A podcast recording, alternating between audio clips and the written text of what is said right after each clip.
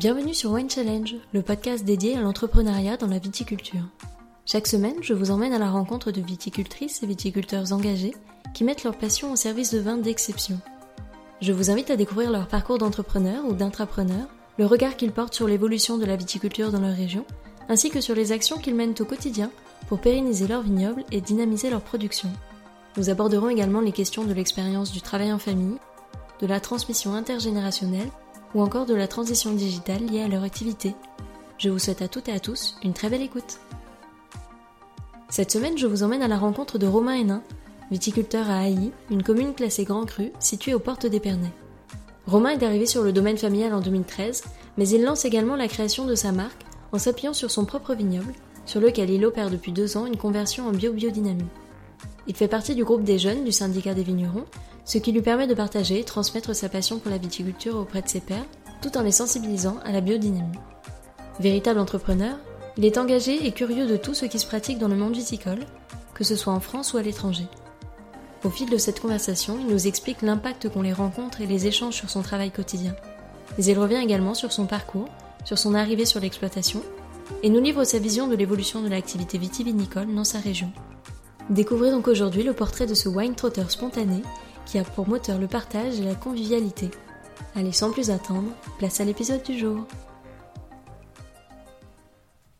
bonjour Romain, merci de m'accueillir sur l'exploitation. Je suis ravie de venir à ta rencontre parce que tu participes activement à la vie euh, de la Champagne en plus de te lancer toi un nouveau défi en reprenant l'exploitation familiale et en lançant de nouveaux projets. Donc j'aimerais bien déjà que tu puisses euh, nous en parler et puis parler euh, de la maison, son histoire, euh, qui l'a créée, depuis combien de temps elle existe. Alors bonjour à tous, je me présente Romain Hénin, je suis la quatrième génération sur le nom Hénin sur la commune de Haï. Donc mon vignoble se situe sur Haï Champagne à 3 km d'Épernay. On travaille sur une superficie de 8 hectares sur les communes de Haï, Chouilly et ensuite 5 hectares sur le vignoble de Mareuil-le-Port, plus précisément à Cerceuil.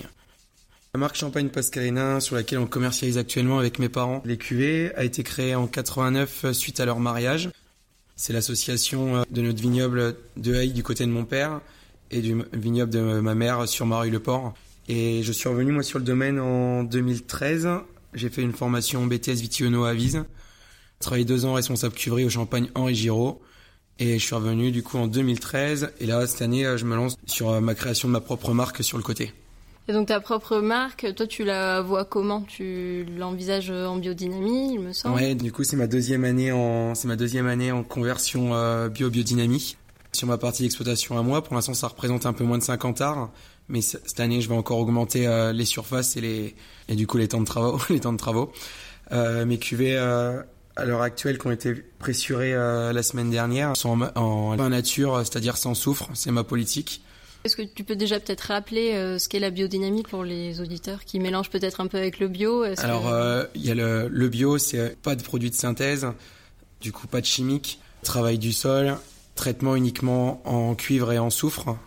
Je me suis réorienté très vite sur la biodynamie avec un cahier des charges qui est beaucoup plus poussé, avec euh, des traitements à base de plantes pour vraiment réduire les quantités de cuivre. Tu penses commercialiser combien de, de cuvées? Alors euh, à l'heure actuelle là sur euh, le champagne Pascalena, on travaille sur sur 8 cuvées avec cette année là ça va être mis en vente au mois de septembre enfin fin septembre de nouvelles cuvées enfin c'est du 2013 c'est les premières vinifications que j'ai fait sur le vignoble de mes parents avec un 100% AI et un 100% Choui et moi sur les miennes, euh, pas avant pas avant 3-4 ans, on verra bien, on va se laisser le temps euh, de goûter. Et pour l'instant, il y aura deux cuvées. Et par la suite, euh, plus la surface va augmenter, plus on se fera plaisir. Donc toi, tu, là, tu commercialises donc les cuvées de tes parents. Oui. Tu as apporté quand même une, un changement de philosophie dans, dans la maison ou est-ce que tes parents s'intéressent aux biodynamie, à la biodynamie Beaucoup. quand je suis arrivé la première année, avec c'était un petit peu difficile avec avec papa, mais on s'est on s'est très vite concerté là-dessus. Je voulais directement arrêter les, les désherbants. Du coup, on a commencé sur une euh, sur quelques parcelles en 2013, 2014 un peu plus, et à partir de 2015, on est en 100% euh, travail du sol sur les 8 hectares, euh, sur les les trois exploitations, si on peut dire.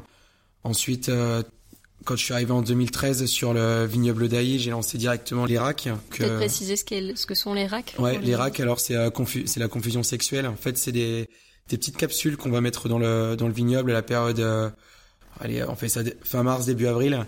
On va en mettre 600, à peu près 550 à 600 par hectare. Ça va diffuser des phéromones qui vont se disséminer dans la, dans la nature. Les papillons, les papillons mâles vont être perturbés parce qu'ils n'arriveront pas à trouver la femelle. Du coup, s'ils n'arrivent pas à la trouver, eh ben, il n'y a pas de reproduction. Du coup, il n'y a pas de, bah, a pas de population de ces, de ces papillons et du coup de dégâts sur la vigne. Donc euh, j'ai lancé ça en 2013 sur mon village. Pour l'instant, on est presque à 100% confusé. Et en termes de répartition des cépages Alors sur les cépages, euh, Touméa Ovillé, Mareuil-sur-Aï, Avenay, c'est en, en pinot noir. Ensuite, j'ai quelques petites parcelles de chardonnay sur Aï, mais c'est vraiment euh, tout petit. Ensuite, sur Chouy, euh, c'est uniquement du chardonnay. Et ensuite, sur la vallée de la Marne, euh, uniquement du meunier sur un peu plus de 4 hectares et euh, un, petit hectare de chardonnay replanté il y a moins de 10 ans. Comment toi tu as vécu l'arrivée sur l'exploitation? Tu parlais de ton parcours tout à l'heure, donc tu as travaillé un peu dans d'autres maisons hein, à la sortie de l'école. Comment s'est passée l'arrivée sur l'exploitation pour toi? Comment tu l'as ressenti J'ai fait deux ans du coup au Champagne-Henri-Giraud où j'ai appris une autre façon de travailler, une vie aussi en entreprise. J'étais pas le fils du patron, mais j'étais l'ouvrier euh, avec des responsabilités. Euh, j'avais des stagiaires à gérer, j'avais une, autre vision de la Champagne du coup. Quand je suis arrivé sur le vignoble de mes parents, c'était un petit peu dur au début, j'arrivais pas à trouver bien ma place avec mon père et on savait jamais trop où se mettre. Les deux, on voulait tout gérer, sauf que j'avais une autre manière de travailler, lui une autre. Et là maintenant, je pense, là ça va du coup ça va faire 5 euh, ans et je pense que là on a chacun pris nos nos directions, on, sait la partie à pas, à pas empiéter sur l'autre. Et puis là, cette année, euh, je, pousse encore plus loin en créant mon domaine pour vraiment être là 100% euh, mon propre patron et, et pas faire de concessions. Si j'ai envie de faire un truc, je le fais. Si j'ai pas envie, j'attends. Il y avait quelques différences avec ton papa dès, le début. Comment vous avez réussi à gérer euh, peut-être les conflits au début euh, Est-ce que c'était c'était compliqué de, de, mettre en place les rôles de chacun C'est ça, ça, c'est ouais, c'était c'était très c'était très compliqué euh, au début. mais bon, après, ça s'est, fait. Et tu penses que c'était vraiment lié au fait que toi, t'arrivais avec des nouvelles idées plus axées sur la biodynamie C'est ça, il y avait, il y a cette, il y a ce changement de mentalité, il y a cette envie de, a cette envie aussi de, de mettre une nouvelle impulsion sur le domaine. Et mes parents, je les comprends très bien, ils sont, ils sont vraiment sacrifiés toute leur vie sur leur exploitation. Là, ils voient quelqu'un qui arrive, qui veut rechanger des grandes lignes, alors qu'eux, ils, viennent, ils commençaient seulement à être entre guillemets bien. Il, faut, il fallait encore refaire les investissements, rechanger euh, les configurations de la cave.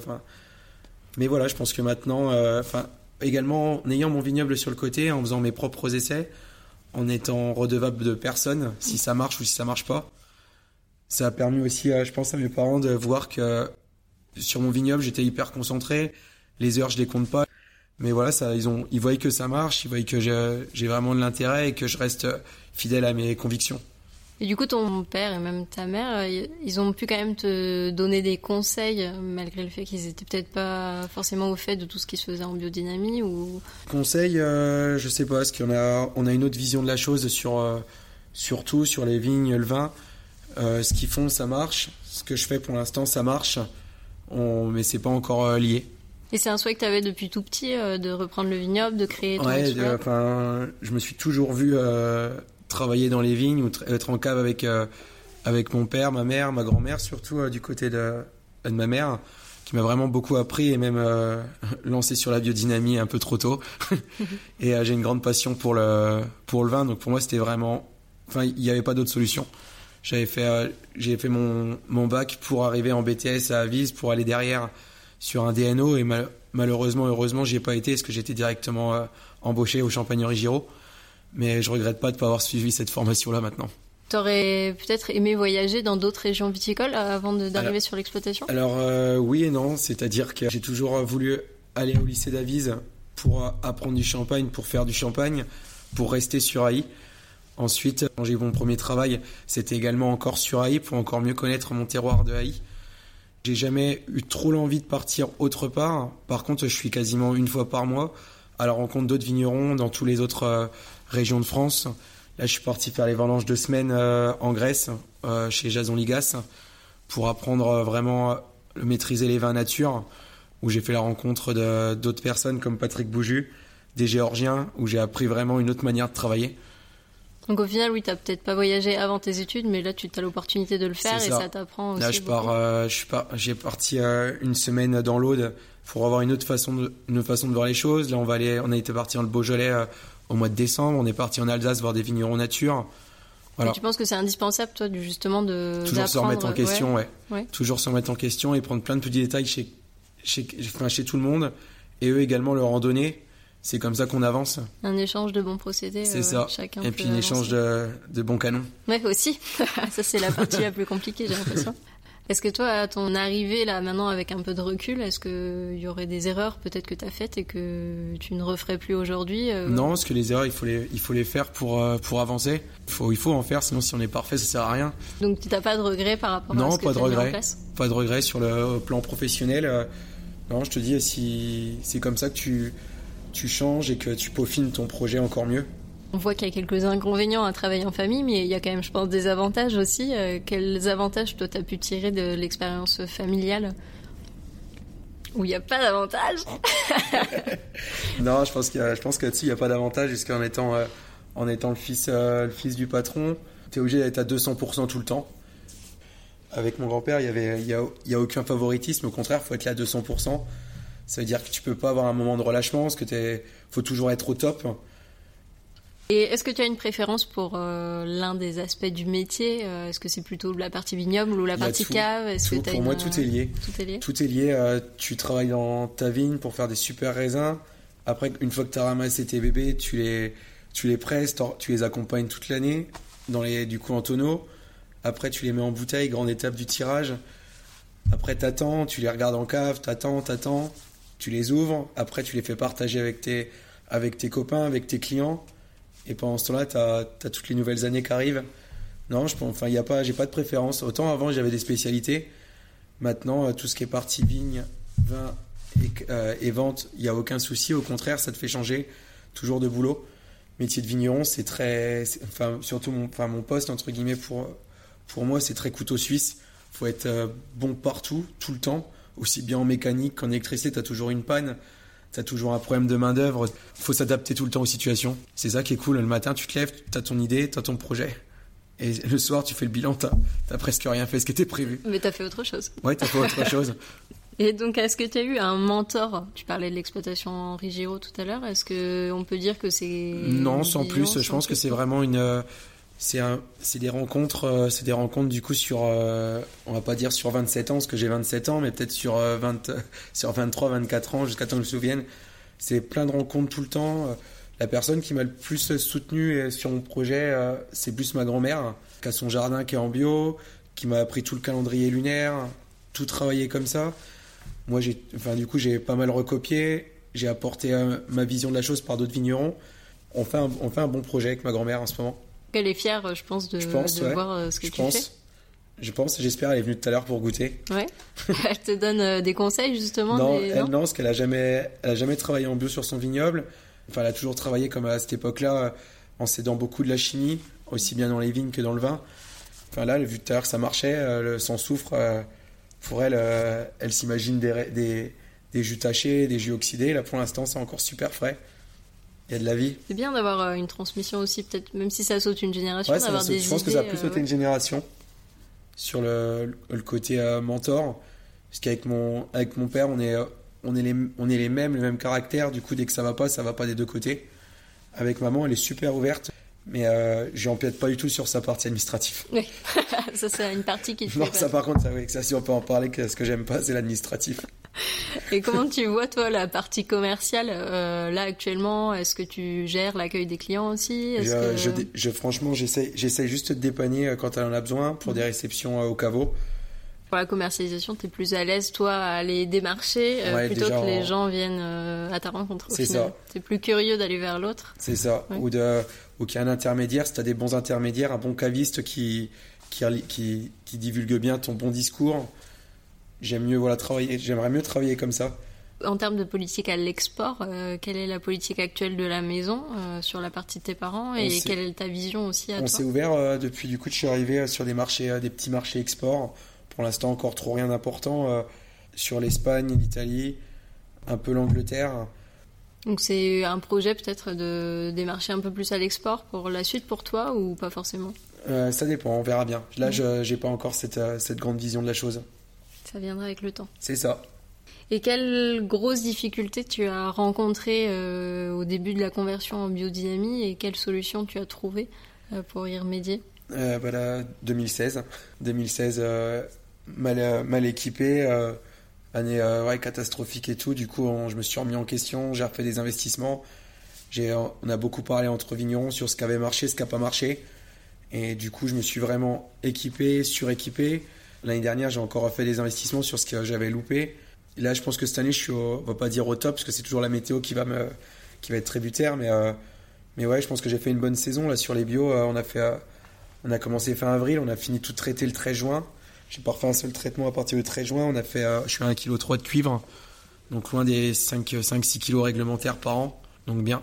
Et quel est le prochain grand challenge que tu te lances dans le vignoble Est-ce qu'il y a encore d'autres euh, modifications que tu voudrais faire? Euh, S'éclater. Ouais, c'est un, bon challenge. S'éclater, faire ce qu'on faire ce qu'on aime. Ouais, s'éclater, c'est des nouveaux trucs. Toujours essayer, essayer d'être en avance sur les autres, essayer de pas trop être en retard par rapport aux autres essayer de modifier les choses pour que ça soit euh, fait à la façon romaina. Et tu veux vraiment mettre ta, ta propre patte euh, sur, tes, sur, tes, vins, qu'on puisse le goûter à l'aveugle et dire à ça, J'espère. chez Romain. J'espère. Mais là, j'ai deux. Je fais une parenthèse, mais j'ai deux super bons potes, Antoine Bouvet et Paul Gosset. on a on a monté notre petite structure à trois, chacun chez soi, mais on, on travaille tout ensemble. On se voit au moins une fois par semaine on goûte nos vins, on voit dans les vignes de chacun. S'il y en a un qui est, qui est embêté sur une, un matériel, on est toujours là pour dépanner. Euh, on a fait notre petit truc. Le partage, ça a l'air vraiment important pour toi. Ça a l'air d'être ton moteur. Bah, c'est le vin. Euh, le vin, c'est le partage. C'est vrai. Moi, je suis content quand on, on s'arrête pour me demander euh, pourquoi tu as fait ci, pourquoi tu fais pas ça, pourquoi ci, pourquoi ça. De toute façon, c'est comme ça qu'on avance, en partageant, c'est pas en restant chez soi. Et tu penses que la biodynamie a un bel avenir en Champagne ou que ça restera une niche euh, malgré tout parce que c'est compliqué quand même à mettre en place? Franchement, la biodynamie en Champagne, euh, j'y crois, je la fais, mais à ma façon. Je regarde, j'ai lu beaucoup, je m'intéresse beaucoup à des autres vignerons qui en font, mais je vois que c'est hyper dur, il faut quand même rester sur des petites surfaces. Nous, on va ramasser nos plantes, on fait nos purins d'ortie, on va ramasser nos pissenlits, on, on veut être pas du tout dépendant. Ça va faire 5 ans que je suis au groupe des jeunes. Cette année, j'ai eu la chance d'être élu euh, sur le bureau. J'essaye de tenir le poste de secrétaire. Je loupe jamais de réunion et, voilà. Et pareil, le groupe des jeunes, ça m'a vraiment fait changer de mentalité. Parce que autant j'allais voir les autres vignerons en, France, que là, ça m'a permis d'arriver dans une salle à 60 vignerons en Champagne. On a tous les mêmes problèmes, tous les mêmes problématiques, les mêmes terrains et 60 opinions différentes. Mais ça m'a vraiment fait changer d'opinion. J'ai vu qu'en Champagne, il y avait certaines mentalités qui étaient à changer et d'autres qui étaient bien changées et d'autres qui allaient changer.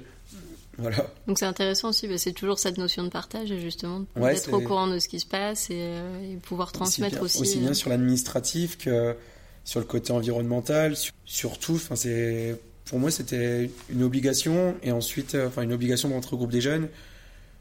Je, y étais, ça m'a plu, je suis resté. Du coup, là, depuis cette année, je suis responsable de la section locale sur mon village. Tout ce que j'apprends, je le retransmets direct aux vignerons. Les vignerons, ils viennent me voir, ils m'appellent pour des soucis. Du coup, moi, je les, au groupe des jeunes, on les étudie déjà avant. Ça me permet d'être un peu en avance, de me faire aussi mon point de vue, d'avoir le bon dialogue. Tu penses avoir fait changer des mentalités? Est-ce que tu as des amis ou qui sont devenus des amis qui s'intéressent à la biodynamie et qui vont passer en biodynamie? Oui, ouais, euh, là j'ai une pensée pour mon, meilleur pote euh, Bertrand qui lui euh, quand, quand il m'a vu, quand il m'a vu commencer à parler de biodynamie et tout ça, il en rigolait. Après, on a goûté des, on a goûté une paire de, enfin, je ramenais des vins nature. Il aimait pas. Et maintenant, il, il en boit sans problème. Et puis, euh, ouais, on, goûte souvent, enfin, on part, on part souvent les, les week-ends. Et au début, il appelait ça les vins à la con. et maintenant, voilà, oh, c'est cool. Et qu'est-ce que tu répondrais euh, aux personnes qui pensent que c'est un effet de mode et que, que voilà, c'est un peu bobo Qui changent, changent rien, ils ont tout compris. Voilà. ça, peut être une idée. je pense que c'est quand même bien d'en parler. Et je pense qu'il y a aussi beaucoup d'amalgame qui est fait entre le bio et la biodynamie. je pense que dans l'esprit du consommateur, c'est pas toujours très clair. Il y a beaucoup de tromperies aussi. Euh, quand je vois des, enfin, quand je vois des bouteilles euh, sur le marché déjà, je dirais, si vous achetez une bouteille en bio, biodynamie, il faut déjà l'acheter absolument chez un caviste ou chez un vigneron. Et quand tu vois les étiquettes, quand c'est écrit, c'est écrit sans soufre, non, désolé, les bouteilles, le vin, il y a déjà du soufre dedans. Le, vin en produit lui-même, c'est sans soufre ajouté déjà. Mais tu penses que ça devrait la législation devrait être plus faudrait vraiment, faudrait vraiment qu'il y ait une, vraie législation sur les vins nature, parce que tout le monde est nature. Tu peux trouver des cuvées que c'est écrit euh, bah, déjà brut nature, parce que c'est un zéro dosage. Mmh, mmh. Et c'est pas pour ça qu'il n'y a pas eu de chimie ou de soufre dessus. Enfin, c'est.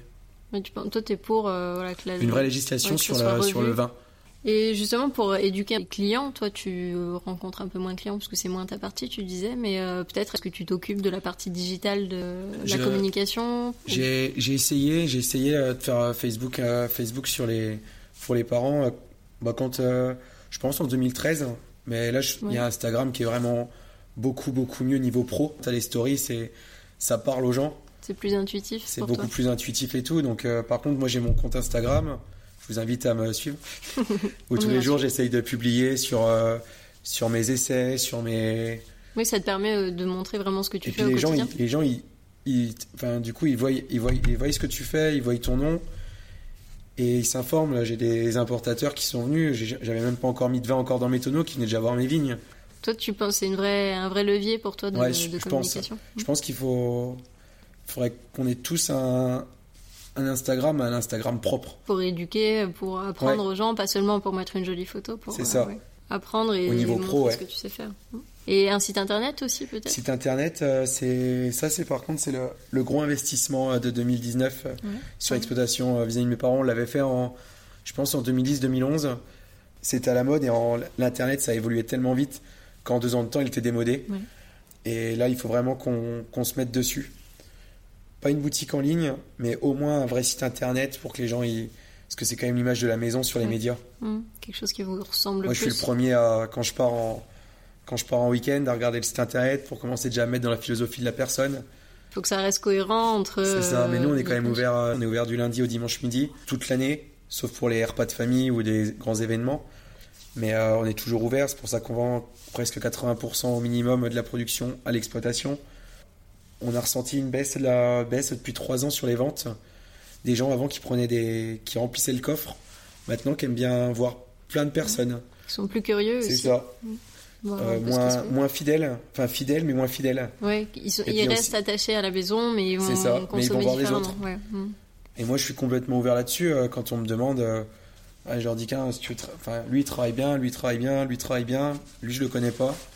Et toi, t'es, donc t'es moins l'aspect clientèle en direct, c'est moins ton truc. Mais par contre, est-ce que là, tout ce qui se fait bah, Instagram, c'est tu le fais par plaisir, tu le fais pas par obligation? Non, vraiment par plaisir. Parce que, enfin, c'est aussi une fierté de montrer, euh, de montrer, d'être suivi. Je compte pas mes likes. Hein. Oui, oui, oui, mais, euh, j'aime bien, euh, j'aime bien. Quand après tu vois des gens, ils te, ils te commencent à te parler, ça marche ton truc, tout ça, j'ai vu ci, j'ai vu ça. Pour le coup, là, Instagram, tu parles au monde entier, donc c'est ça qui est plutôt chouette aussi. Donc si après euh, tu as envie de partir à l'export, au moins tu auras déjà commencé cette démarche-là euh, en termes de communication. Là, je me suis mis, euh, j'ai fait sur mon école, enfin en école j'étais en anglais européen, du coup j'ai quand même un bon niveau en anglais. J'avais un bon niveau d'espagnol. Je me suis mis aussi en cours du soir sur l'italien pour essayer de, de bien travailler bah, sur le vin pour les ventes. Il faut toujours essayer de voyager et de rencontrer du monde. Et en termes de vente, est-ce que vous faites aussi un petit peu de salon ou pas du tout Ouais, on a depuis, je crois que c'est la quatrième année, on est euh, sur le salon des vignerons indépendants de Strasbourg. Ça nous a énormément développé notre euh, le secteur euh, Allemagne, Alsace, et on en est on est vraiment content. ça nous a vraiment développé les ventes et le salon aura lieu quand Normalement, c'est la troisième, troisième week-end du mois de février. D'accord. Donc là, vous y serez. On y sera. J'y serai avec mon béret. Pour tous les, gens du coin, ils pourront me découvrir aussi via ce biais-là. Oui, avec plaisir. Quelle définition toi tu pourrais faire de l'entrepreneuriat euh, dans ta vie de tous les jours? Est-ce que c'est une fibre que tu as en toi depuis toujours ou est-ce que tu t'es mis un peu dedans au fur et à mesure euh, pour euh, oser entreprendre? C'est surtout la passion quoi. C'est faire faire quelque chose qu'on aime, pas pour gagner de l'argent. Si jamais j'aurais eu le choix d'être en Champagne ou d'être dans un autre vignoble, je serais directement parti dans un dans un autre vignoble sud de la France. J'aurais fait euh, tout ce que j'aurais voulu, avec peu de moyens. J'aurais fait plein de vins différents. Que là, en Champagne, je suis quand même très fermé par euh, le cahier des charges champenois. Je peux pas faire du vin de France. Du coup, il y a des plein de vins que j'aime bien faire, que je voudrais faire, que je voudrais essayer, que je peux pas faire. Mais je pense que je m'aurais beaucoup plus éclaté à partir dans un autre vignoble. Pour moi, la Champagne, on... c'est très bien qu'on se bride, mais je pense qu'on est trop bridé. Vivement dans les prochaines années que. Mais tu penses que ça va changer? J'espère. Ouais. Comment tu vois, toi, l'avenir de la viticulture en Champagne dans les prochaines années, justement? Mystère. Euh, ce qui me fait peur, c'est le. Sur mon... Je parle sur mon village d'Aï, c'est euh, de plus en plus de, de personnes qui manipulaient, carrettes, de plus en plus qui étaient à la copée, carrettes, des exploitations morcelées, beaucoup de tâcherons, beaucoup de prestataires. Tu parles des parcelles qui sont morcelées, du fait que bah, justement à chaque génération euh, entre les enfants ça se divise. Après c'est vrai que certains peuvent penser que c'est pas forcément intéressant de travailler une toute petite parcelle donc autant la revendre. Mais c'est vrai que ça conduit un peu la Champagne à moi, ne plus avoir autant moi, c'est ma grosse crainte. C'est ma grosse crainte. La crainte qualitative, euh, une année 2018 au top. Qualitativement, quantitativement surtout. On a refait tous nos appellations, tous nos réserves. Donc pour la production bouteille, j'ai pas peur. Mais pour, euh, pour le vignoble, le, le terroir, le, Je trouve que la ça terre, perd un peu de son ouais. âme au final. J'ai énormément. peur de ça. Et en termes de nos tourismes, est-ce que tu penses que la Champagne est suffisamment développée? Est-ce que c'est quelque chose que tu penses qu'il pourrait être est, plus on est vraiment en Champagne, pour moi, on est vraiment encore qu'au début. Ça commence seulement à bouger. Là, au groupe des jeunes, euh, on avait lancé le bar éphémère, super concept, tout. Maintenant, tu, on était, on va dire, les pionniers. Il y avait quand même Champagne Bergère. Il y avait nous. Maintenant, tu vois toute l'avenue de Champagne. Tout le monde a une boutique. Donc ça monte, c'est bien, ouais. c'est top. Il y a le ballon qui est arrivé. On Ouais. est pour, on est contre.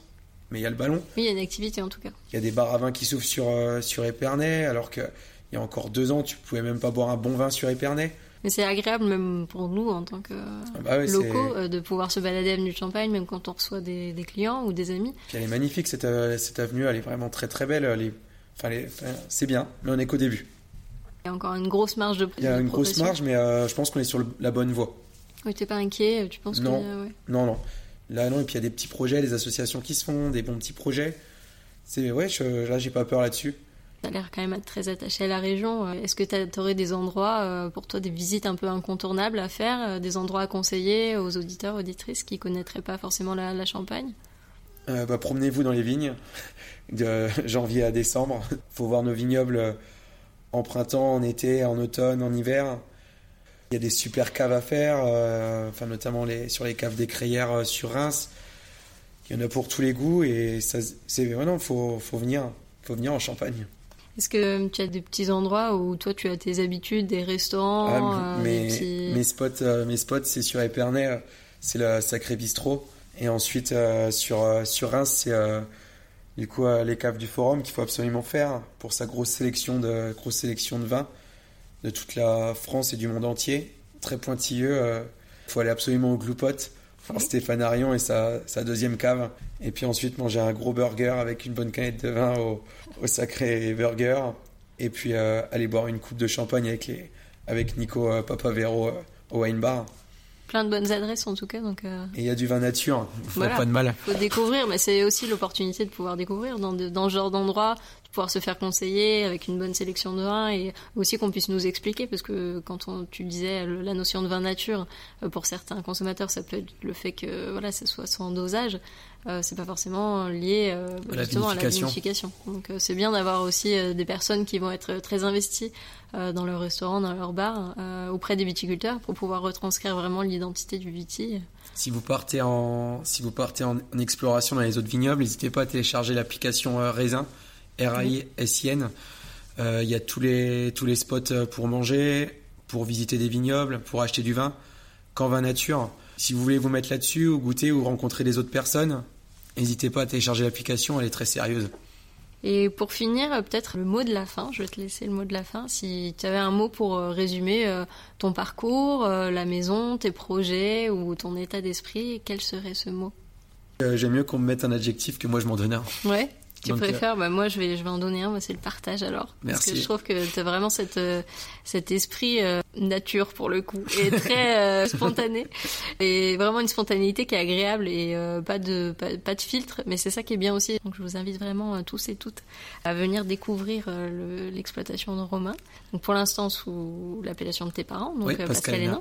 C'est bien ça. Et puis Suivez-moi sur, voilà. sur Instagram, euh, Romain-du-bas Hénin-vigneron. On n'y manquera pas, je mettrai de toute façon toutes les références sur le site internet. Et puis en attendant, je te souhaite bonne continuation et je te remercie à nouveau pour ton accueil. Merci à toi. À bientôt. Merci à toutes et à tous d'avoir écouté cet épisode. J'espère vraiment qu'il vous a plu et qu'il vous a donné envie d'en savoir plus sur l'invité du jour. En attendant le prochain, vous pouvez retrouver toutes les informations sur la maison de l'invité et son actualité sur le site wine-challenge.com. Je vous invite également à me rejoindre sur les réseaux, sur les pages Instagram et Facebook at Wine Challenge Podcast et à partager cet épisode avec tous les amoureux du vin en utilisant le hashtag du même nom. Enfin, si vous avez aimé cet épisode, je vous invite à soutenir le podcast en vous abonnant à ce dernier sur votre plateforme d'écoute préférée et à lui donner la note de 5 étoiles afin de donner la chance à d'autres épicuriens de le découvrir. Merci à vous et à très vite pour le prochain épisode.